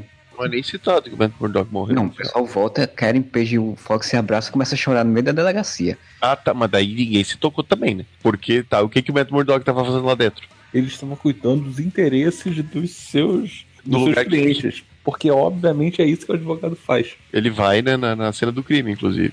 É, mas se você forçar a barra dizendo que eles, todo mundo acha que ele foi sequestrado, como ele falou lá, Beleza, é, então Luke Cage e Jessica Jones preso no final da série. sequestraram um cara e ele morreu. Exato. Mas aí é aí que tá, tipo, de repente todas as acusações são retiradas e tudo tá de boa e ninguém sabe por quê. Vamos chegar lá, que é onde eu vou falar sobre por como realmente esse, toda essa trama da, da delegacia é só encheção de linguiça desnecessária. Você Nossa, tem mas- essa necessidade de, inclusive, trazer Luke Cage e Jessica Jones pros holofotes, com o lance de toda a polícia saber quem eles são tal, é ruim, velho. Fica mais difícil pra tu trabalhar na série, porque não deixar eles como Marvel Knights mesmo, sabe? Os caras que estão trabalhando nas sombras, eles são lendas urbanas, eles são, sabe? Ao invés de colocar uma coisa tão exposta, até a queda do prédio acaba caindo na conta deles, e eles não respondem por isso. É, o Luke Cage, tudo bem, até porque essa é a pegada dele também no quadrinho até, né? É. que ele todo mundo conhece. Agora, Jessica Jones é que é realmente um, um problema, porque atrapalharia a vida dela completamente. Por incrível que pareça, dos quatro ali, o único que faz sentido, porque se a gente parar pra pensar, só quem sabe que o Punho de Ferro é o Danny Rand, que o Danny Rand é o imortal Punho de Ferro, que ele fica repetindo isso pra todo mundo, são os defensores, ali a turminha deles, ou são os vilões, né? O que faz todo sentido. Você esconde a sua identidade pro resto do mundo, só conta pros vilões. É, até porque ele não tem roupa, nem uniforme, nem nada, né? Teoricamente, pelo menos nessa série, ele não usa os poderes dele de uma forma que, sei lá, a polícia veja, civis Sim, vejam. Aliás, o punho de ferro ele é tão mal usado, mas tão mal usado, que nem no final, em que ele aparece usando o punho como lanterna, nem pra botar ele usando a porra do uniforme eles conseguiram ser capazes. A ideia ali, pelo que eu entendi, no final, que ele aparece olhando a cidade, é tipo, ele ficou com culpa, essa é o plot dele, né? Ele ser culpado, se sentir culpado. Ele ficou meio que com culpa pelo Matt Murdock. Matt Murdock era o quê? Era o Demolidor, protetor de Nova York. E aí ele tá pensando ali, provavelmente, se tornar um protetor de Nova York. Sim, mas exatamente por isso já era uma oportunidade de botar ele com um uniforme ou alguma coisa assim. Ah, eu não concordo. Eu não acho que ele precisaria ter um uniforme ali naquele momento. É logo depois de tudo, então ele estaria meio como pensando em, em- em fazer isso. Então, na série dele, sim, que ele já deve, devia começar logo aparecendo com um proto-uniforme. Eu não entendi como que implodir o prédio ia resolver o problema.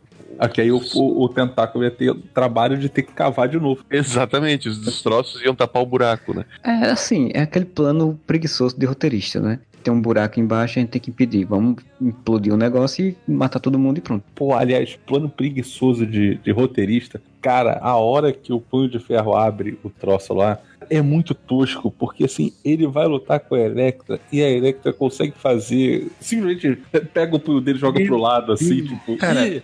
Totalmente bom. previsível, né? Eles estão falando desde o segundo episódio. O seu punho é a chave pra abrir a parede. Aí ele tá lutando com a Electra. O que, que ele faz? Ele dá um soco na, elét- na elétrica em direção à parede usando o punho aceso, cara. A mulher só pega a mão e bota o negócio ali. É, reforçar o quanto ele é burro, né? Só pode, velho. Aí ele vai parar lá no meio do dinossauro da Daenerys. Aí beleza. Aparece em Game of Thrones ali. Muito. Não, quando ele apareceu lá, que ele apareceu que a câmera foi subindo e mostrando que ele tava dentro do, do fóssil dos- do, dragão e tal, desse ponto. Ele foi parar em Kulum. Olha só, isso sim é um Isso ia um ser legal. Isso ia ser legal. Mas não, ele tá no subsolo de Nova York mesmo e tem um dinossauro, dinossauro da Daenerys ali. Que segura Nova York. É o Fosso dos Dragões que segura Nova York. É o dinossauro da época que Nova York era só mato.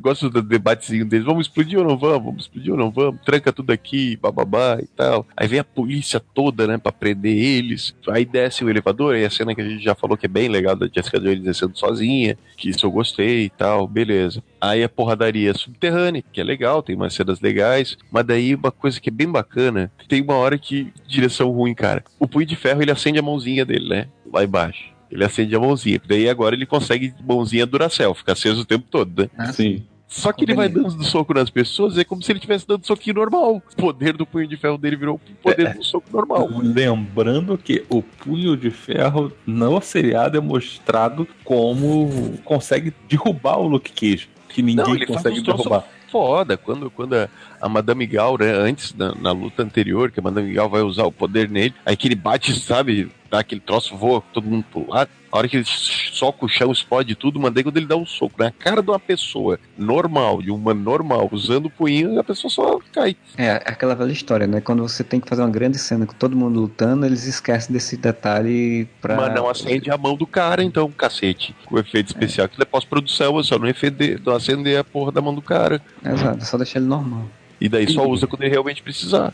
Não, e inclusive o seriado do Punho de Ferro diz que ele não poderia ficar acendendo toda hora, né? Que Não, mas daí ele acende 100%. E daí esse seriado, inclusive, diz que ele não pode acender o tempo inteiro. Acende o tempo inteiro quando convém. Quando convém, igual o Luke Cage é invulnerável quando convém. Jessica Jones é super forte quando convém. Cara, que coisa mais clichêsenta, aquela porra de vão na frente que eu vou atrás aqui que eu vou resolver esse problema. Parece o Didi dos filmes do- dos Trapalhões, não tinha sempre esse Muito. O negócio como é tão preguiçoso, tão clichê, né? Que tem até a falazinha no pé do ouvido, né? Que o, o Matt Murdock diz pra o Danny algo no pé do ouvido, pra poder depois mostrar. Tipo, eu me lembrei da Mulher Maravilha, né? Do Aham. Trevor falando pra ela, pra depois ela se lembrar. Caraca, cara, pelo amor de Deus. A parada do, do pé de ouvido é foda, porque pô, é mais uma parada idiota, né? Porque aí eles vão, sobem, porra, tem lá a explosão. Nossa! E olha, ele tava ali pra poder morrer. Por isso que ele falou, cuidem de Nova York. Por mim. O Danny Rand ser muito burro. É, eu não- a gente tá chegando à conclusão, como já chegou antes, que ele é tipo o Aquaman na versão antiga, tipo, ele é o surfista burro abestalhado, né? Tipo, Não, assim, a- dos acho que a única. É, acho que a única solução pra ele seria.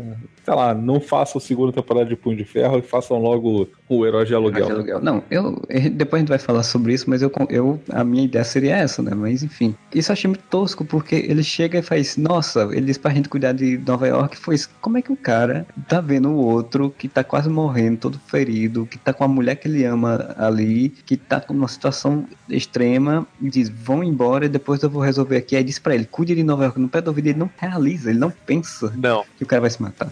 Mas sabe um ponto que a gente esqueceu de tão importante que é? No episódio anterior, a Electra mata a Sigourney Weaver e a gente Ah, cagou não, pra sim. isso. As duas mortes que a Electra faz, entendo Stick morrer, mas eu achei muito rápido, assim, tipo, Corte rápido. Faca. É Tramontina. Mas o da Alexandra, eu achei o plot, assim, a mania de, de ter que ter um plot twist. A série Netflix tem essa mania que me enche o saco. Só que essa daí não tem 13, tem 8 episódios, mas eles não vão abandonar a ideia do plot twist. Tem Plot que ter. twist, ele tem que. Quando a história pede o plot twist. Ali não pedia, velho, um plot twist, tá ligado?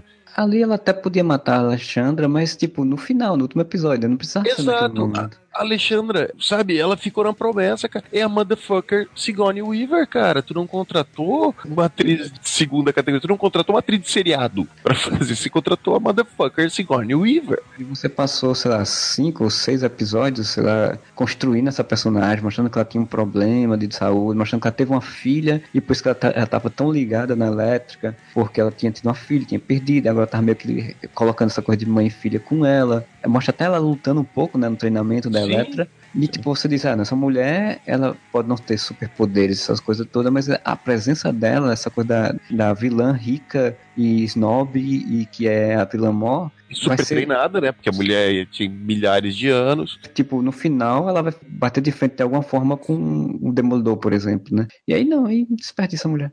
A história não pedia aquele plot twist, sabe? Você tava Não. esperando pelo quê? Por você ver o potencial todo da Alexandra, já que ela era a grande líder do tentáculo. Não, vamos matar ela aqui. Na verdade, eu, eu esperava que o que fosse acontecer é que a Elétrica, elétrica ela ia, tipo, se rebelar. Eu acho que eles, eles flertaram com essa ideia e depois disseram, não, não vamos botar que ela vai se rebelar. Porque ela vai ter todo aquele plot ali pra casa do Matt Murdock, de lembrar deles dois juntos. E não sei é muito inútil aquilo, ela fica deitada na, na cama. Pois é, eu achei que, que a partir daquele momento que eles fizeram aquilo ali, eles iam dizer, não, agora ela vai começar a se relembrar, vai se juntar a eles e auxiliá-los a entrar lá e pedir um negócio. E aí no final vai ter essa coisa dela matar a Alexandre, ter toda essa coisa da mãe e filho e tal. Cara, Mas que é um plot twist foda que a, história pediria, você mostrar que a Alexandra era fodástica, que ela lutava mais que todo mundo, que ela tinha algum poder, sei lá, inventa um poder pra mulher.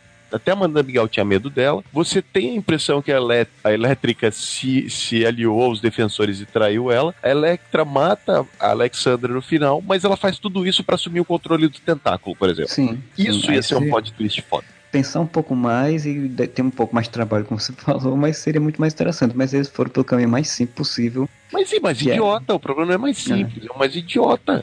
Retorna ao que eu falava na série do Punho de Ferro. É muito série da Fox. criar esse plot twist, matar o personagem, sem ter um escopo pra isso. Vou dar um, um exemplo de uma série que eu estou assistindo agora, e morde minha língua, porque eu- se vocês voltarem alguns podcasts, vão ouvir dizer que eu jamais assistiria a série, mas eu estou assistindo Game of Thrones. Game of Thrones. Tem muita Não. morte em Game of Thrones. Há muita mesmo. Só que se você parar pra pensar, todos os plot twists de morte de Game of Thrones têm um motivo pra existirem. Eles não estão ali só pra dizer, ó, que chocante, morreu. É, mais ou menos. mais ou As menos. principais, sim. Vamos Não, pegar. é, é porque assim, na verdade, é, falando sobre Game of Thrones, é que eu não vi a última temporada, mas eu, eu vi os spoilers que estavam rolando. A última temporada, que é a que já não tem interferência dos livros, né? Que já tá na frente dos livros, essa já começou a ter morte sem nada a ver. Mas não morreu com ninguém. Mas até ali, as mortes que, que é, não eram só pra chocar, e realmente concordo que faziam sentido. Só pra comparar com a, com a Alexandra, é uma morte que todo mundo sabe, pra não dar muito spoiler de Game of Thrones, morte do Ned Stark na primeira temporada. Ela é extremamente chocante, ela é extremamente inesperada, e ela é um puta plot twist. Só que ela não é uma morte só pra chocar. A morte do Ned Stark, você não, não criou um potencial pro personagem e desperdiçou ele. Você criou todo um escopo do personagem anterior a ele, pra ele ter essa importância dentro da série. Então você sabe quem ele é, quem é o Ned Stark, qual a importância dele e como ele é o pilar principal de sustentação da série. Quando você mata ele, penúltimo ou no último episódio da primeira temporada, você dá o start da série. Entendeu o que eu quero dizer? Dali que você começa a luta entre Starks e Lannisters, você começa uma disputa pelo poder e vingança e tudo mais, e as- a guerra, por mais que ela tenha começado lá com a história do Rhaegar, Targaryen no passado e tal, a série começa de verdade com a morte do protagonista, que é o Ned Stark. A área não, não tem razão de existir se ele não morresse. Praticamente todos, a Arya, a Sansa, so- a Sansa só sofre tudo que sofre por causa da morte do, do Ned, a Arya só sofre tudo que sofre por causa do Ned, o Jon Snow, todos, tá ligado? Vão crescendo, é, lógico que isso não, não afeta talvez a Daenerys, mas vai afetar depois. A morte do protagonista ou do personagem importante leva, movimenta todas as, as roldanas da história. A morte da Alexandra é só pra chocar. Ela não tem razão de ser porque você foi construindo a personagem, mas você não criou uma força. Ela só tá ali, é aquela propaganda enganosa. É que ela diz que ela é foda, mas tu não sabe por que ela é foda. O texto tá dizendo que ela é foda, mas, cara, não tem nada no seriado que você fala assim, porra, não, ela é foda por causa disso. Não, cara. Então você fica criando essa expectativa de agora a gente vai ver porque ela é foda. Não. Ela é um coito interrompido, basicamente. Agora, se você segura a personagem, faz com que no último episódio você mostre por que, que ela é foda e que se ela, essa mulher botar a mão ali no que ela quer botar a mão, vai ser uma merda pra todo mundo, pro universo Marvel inteiro. E a Electra mata ela e você pensa, ah, agora vencemos. E não, matei ela porque queria assumir o controle do tentáculo. Puta, plot twist. Agora matar por matar. Tá, ela morre com duas facadas da, da elétrica, certo? Sim. Duas facadas simples da elétrica. Me explica por que, que o Bakuto então toma tiro e não acontece nada. Como é que funciona essa imortalidade? Não, o do, Baku, o do Bakuto não faz sentido nenhum, cara. Nenhum. Ele toma os tiros lá e segue andando. Pra mim ficou parecendo que foram feitos, tipo, gravar as coisas de forma de independentes, né? Esqueceram aquela outra cena e fizeram essa, né? Contar assim, que o Bakuto, ele da, da série do Punho de Ferro pra essa, ele virou um, um stalker psicótico da Da Colina. Colin, sim. Sim. que ele não era assim. E isso, pra mim, diminuiu muito a Colin. A Colin ficou muito mais apagada do que ela era na série do Punho de Ferro, e ela virou só uma pessoa que não queria mais viver aquela vida e tava chorando por isso. Criou esse plot dela ter que lutar com o Bakuto pra vencer de fato o Bakuto pra poder superar. Cara, esse lance da morte, da imortalidade deles. Eu estava escutando o, o canal do YouTube daquele cara, eu esqueci o nome dele, que é, que é do, do Rapadura Cast. Eu gosto muito, porque ele fala muito de cinema, eu gosto muito do canal dele. Até voltando a Game of Thrones, ele tá falando sobre regras de uma história fantasiosa. Velho, pra fazer sentido, você tem que criar regras em cima da fantasia. Tem a imortalidade, eles são imortais, mas de que forma eles são imortais?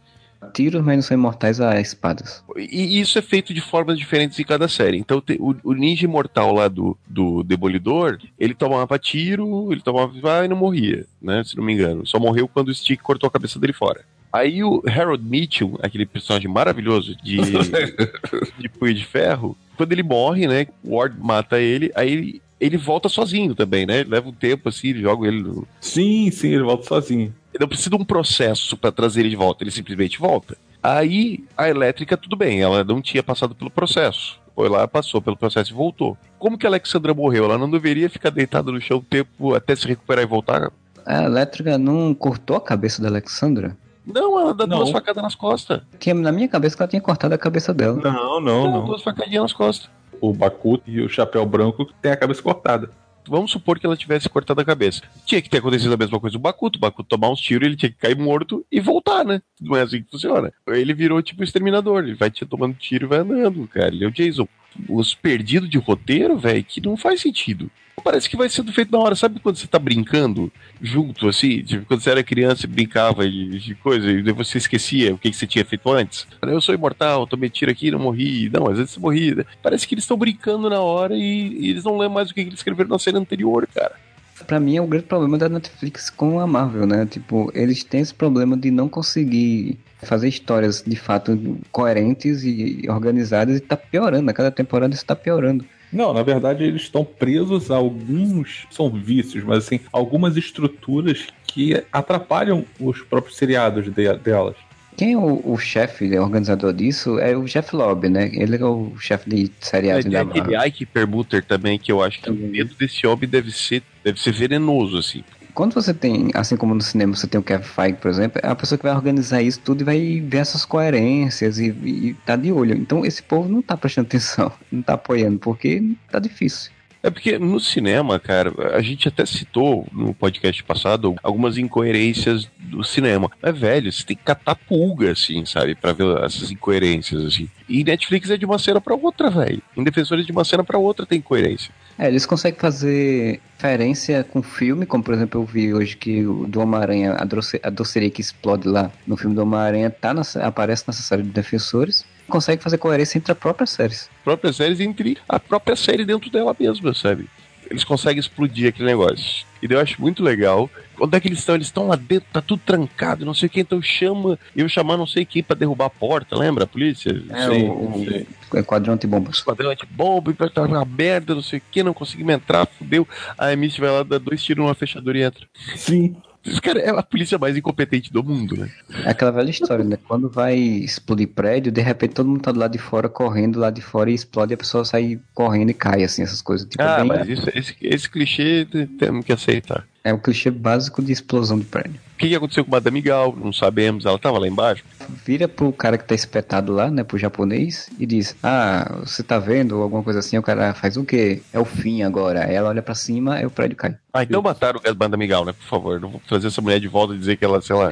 Acho que agora eles acabaram com o tentáculo, de fato, e provavelmente o próximo plot seja essa dessa companhia que interliga todo mundo. Espero que sim, que chega de tentáculo, já cagaram tentáculo demais. Mas só comprovando o lance de como o plot todo da delegacia, da polícia envolvida é inútil, eles estão o tempo todo, não, esses caras aí estão fazendo merda, bababá, bababá. Aí eles implodiram um prédio inteiro no centro de Nova York. E a cena seguinte é só o Fog Nelson falando, então tá, tudo tranquilão aí, resolvido, já, já livrei a cara de vocês. Não tem resolver. nenhuma acusação. Foi a Trinity que mexeu com a Matrix. A polícia resolveu não prestar queixa. Tá tudo tranquilo, mas a gente tem um bom prédio inteiro. Não tem problema. Mas a polícia achava que a gente tinha sequestrado um advogado lá, ele morreu. Não tem problema, já tá tudo resolvido. Não, Tá morreu não. Ele está desaparecido. Porque assim, oficialmente ele não morreu, porque não se sabe, não tem o corpo, então assim. Porque assim, a gente não viu eles fazendo escavamento lá pra poder ver se encontrava o corpo, né? Então, tipo, mostra ele, é, a, a Karen Page e o Fogg é, reclamando, é, não reclamando assim, né? Sentindo, lamentando depois, na igreja, se não me engano, em algum canto. Tem essa confirmação lá, de não encontramos o corpo, ou, ou encontramos o corpo, né? A gente só sabe depois, no canto de uma cena. Pra mim, o ponto alto são as interações, e daí esse finalzinho que vai mostrando Luke Cage e Jessica Jones bebendo umas ali e botando os pingos nos is, que era uma coisa que ficou em aberto da série da Jessica, né? Da morte da esposa, Misty perdendo o braço, que a gente pensou que ela ia perder. Eles deram uma, um Miguel lá na série do Luke Cage, ela conseguiu ficar com o braço, mas agora perdeu, né? Enfim. É, mas eu achei interessante é que esse aí foi uma coisa que foi legal, porque me surpreendeu. Eu não imaginava que eles iam fossem fazer isso agora. Também, também fiquei de cara, também me surpreendeu. Isso é um plot twist foda. Colin lá dizendo pra ela que o Danny conhece uma empresa, um local que possa botar um braço biônico. Vamos ver o que, que podemos fazer aí pra tu voltar ativa. Bom, achei legal essas ligações, tipo, as filhas do, dra- do dragão interagindo, né? Tendo esse, esse final juntos. O bosta do Punho de Ferro lá, meditando e pensando sobre o que o Demolidor falou. Pensando sobre as merdas que. Só a merda que ele fez a série inteira. Na verdade, você vai descobrir que o Demolidor não falou com ele que você tem que tomar conta de Nova York. Na verdade, o Demolidor falou assim: puta que pariu, você tem que deixar de ser imbecil, ô caraca. Para de vacilar, seu merda. É, deixa de ser vacilão. Final, obviamente, que abre aquele lance clássico do Demolidor se recuperando no. Como tiraram ele lá de baixo? É o que a gente sempre falou de que não, não definiram direito o que era o céu negro, né? Porque, tipo, foi a Electra que tirou, provavelmente, porque ela tá lá abraçada com ele, todos os dois quase morrendo, e ela dizendo que amava ele e tal. Mas é aquela história, se tivesse dito ela é super foda, super poderosa, ela podia muito bem ter quebrado umas paredes ali e ter saído, né? Mas não deram essa. Ela foi pelos túneis, saiu pelos túneis do, do dragão e foi rodando e girando e girando até sair pra algum canto. Pelo menos eles deixaram essas ab- aberto para as próximas temporadas solos, né? Teve da Jéssica também, né? Que além dela estar conversando com, com o Luke Cage, né? Que ela até chama, ah, qualquer dia desse vamos tomar um café. Ele para assim, fica olhando e diz, ah, é isso aí, né? Não diz nada. É, ele, não, agora eu tenho, tô, tô casado, dá não. É, agora não dá. É, ela tem a coisa também da agência, né? Porque ela volta lá, o cara tá pintando. Isso, ela reabre. Ah, verdade, ela ela, reabre a agência. ela reabre a agência com, a placa, com a- um vidrozinho e tudo lá e tal. Jessica Jones, para de falar. Quem é você? Meu nome é Matthew Murdock. Sou seu advogado. Já tá começando as gravações aí da nova série, né? Tem a Luke Cage, a segunda temporada, a Jessica Jones também vai ter, o Punho de Ferro também vai ter, tem o Justiceiro, que é a próxima série que vai sair ainda esse ano, de série vai sair em novembro, e o Demolidor, da terceira temporada, que provavelmente é o que mais tá bem, digamos, engembrado, né? Pra ser o, a Queda de Murdoch, né? Uma versão da Queda de Murdoch, porque a forma como ele termina em Defensores, lá com, com a Meg, né? Que é a mãe dele, que a referência lá é, é também uma referência ao que tem em Queda de Murdoch. Eu não acho que vai ser uma adaptação da queda de Murdoch. É Não. mais referência do que qualquer outra coisa. Estão falando que vai ser a queda de Murdoch, mas não como é no quadrinho igual, né? Até porque é outro personagem também não é, não é totalmente igual. Mas se você for pensar que vai ter um retorno do Rei do Crime e que o Demolidor tá encontrando a mãe e tal, são elementos que tem na queda do. Sim, sim. Não acredito muito que eles vão entrar na queda de Murdoch do tipo revelar publicamente a identidade do Demolidor, essas coisas, porque você meio que limita para um futuro, entendeu? Mas a queda de Murdoch não tem revelação pública. Não, Não, é? É só não. o Rei do Crime que A sabe. revelação pública é só no, no Bendis. A Karen Page fica lá drogada e revela pro Rei do Crime. Eu não acho que a Karen Page vai chegar a esse ponto na Também série. acho que não. o rei, o rei do crime vai deduzir ou vai descobrir por conta própria e vai lascar a vida do, do Matt. Porra, é sério isso? Vocês não estão vendo que esse filho da puta desse, desse advogado cego saiu com os caras ali e Vocês são depois o burro. demolidor que aparece ali, vocês são idiotas. Por mim, eu faria uma série, em vez de fazer uma temporada do Punho de Ferro, faria uma série do Resort de Aluguel. Até faria uma segunda temporada do Luke Cage, porque merece ter uma temporada um pouco melhor. Uma próxima temporada de Heróis de Aluguel, juntando Luke Cage e Punho de Ferro, e esse espaço que abre, né, faria das Filhas do Dragão. Porque estão gravando tudo ao mesmo tempo, né? Porque saiu imagem da, um dia desse do, do Killgrave, né? Do, Sim. Ah, mas se eles estiverem tudo sentado numa mesma sala e conversando e gravando junto, eu acho ótimo. É, saiu as imagens do, do Tennant e David Tennant como Killgrave e junto com a atriz fazendo lá a Jessica Jones, da série dela, também já Pelo saiu amor imagem. de Jesus, que isso seja em flashback. Estão falando vai ser, na verdade, aquela coisa psicológica, assim, da trauma que ficou, mesmo com o cara morto, ainda fica nela um pouco e ele fica reaparecendo pra ela, assim, Um fantasma. é como um fantasma. Eu acho até uma, uma abordagem interessante, porque não é porque o estuprador, né, morreu que quer dizer que o trauma não vai embora, né, pra vítima. O que eu acho ruim é que em Defensores isso não, sumiu e aí de repente volta, mas É, mas por isso que eu acho que flashback seria mais interessante, porque eu gostaria de ver coisas que aconteceram enquanto o Killgrave estava controlando ela, tipo, não coisas traumáticas no sentido sexual nem nada disso, tá, gente? Não me entendam mal. Mas no sentido de, de missões que ele tenha mandado ela fazer, coisas horríveis que ela tenha feito sob ordem deles, e isso perseguir ela, eu acho mais interessante do que ficar fantasminha camarada na cabeça dela. É, mas vai ser, porque até tem uma foto que tá ela conversando com a cara que vai ser o assistente dela e o Killgrave tá do lado e o cara não, não reage. Então deve ser só da cabeça dela mesmo. Trazer ele de volta também, eu acho que é enfraquecer muito a personagem. É dizer que a Jessica Jones não consegue ter uma série sem que o vilão seja o Killgrave. Uma coisa que já passou, né, cara? Não precisava voltar a trazer esse personagem de volta. Mesmo que seja uma, uma coisa da mente dela que ela tem que superar, mas não precisava. Professores, ela já mostrava que tava diferente, já tava melhor, já tava mais bem segura de si, não precisava voltar. É a coisa da novelinha, né? E aí tem a cena também do, do Luke Cage, que parece que estão gravando também dele com a Missy, com o braço biônico. Será que vai sair? E aí o do Punho de Ferro que é mais longe, então não tem mais nenhuma novidade ainda sobre o que vão fazer. Pelo menos botem um uniforme neste filho da puta. Eu pelo menos tenho uns cinco tapas na cara desse filho da puta pra ele poder acordar pra Também. vida. Como ele não tá ferido? Qual é desse punho? Bem, a gente vai chegando ao final então do podcast. E pra fechar, a gente botar aí o que que a gente. Uma coisa assim, uma coisinha só que a gente faria pra melhorar a série dos defensores. É, esperando que no futuro, a próxima reunião, daqui a 4, 5 anos, sei lá, seja melhor. Cara, pra essa porra dessa temporada, pra mim é simples. Era só ter dado um objetivo específico pro tentáculo, cara.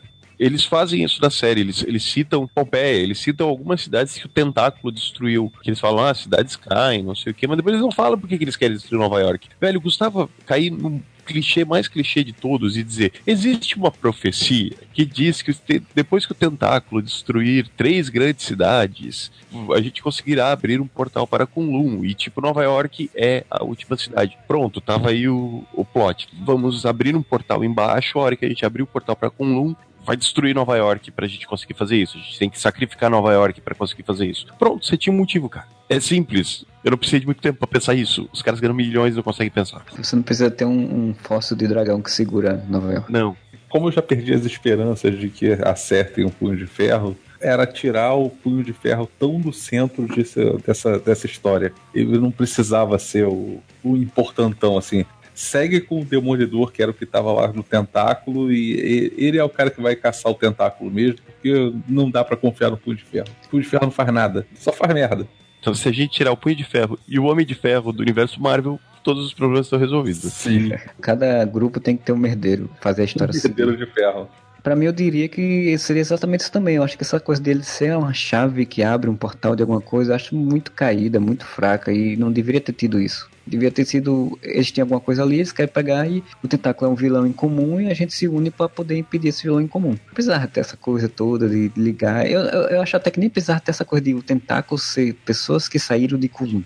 Não, era uma organização ruim que descobriu Kulum e queria invadir Kulum pra poder pegar as coisas que Kulum tem. Não precisava ter essa ligação. Eles fizeram essa ligação só pra poder botar o punho de ferro dentro da, no, meu, no ciclo da história. Então, isso que vocês acabaram de falar. Se você não tem um punho de ferro, melhoraria com certeza a série 100%, provavelmente. Sim, vários pontos negativos são por culpa do punho de ferro ser tão merda. É uma pena, porque eu gosto do ator. Não acho o ator ruim, não. A direção dele é que é, que é mal feito. O texto dele é ruim.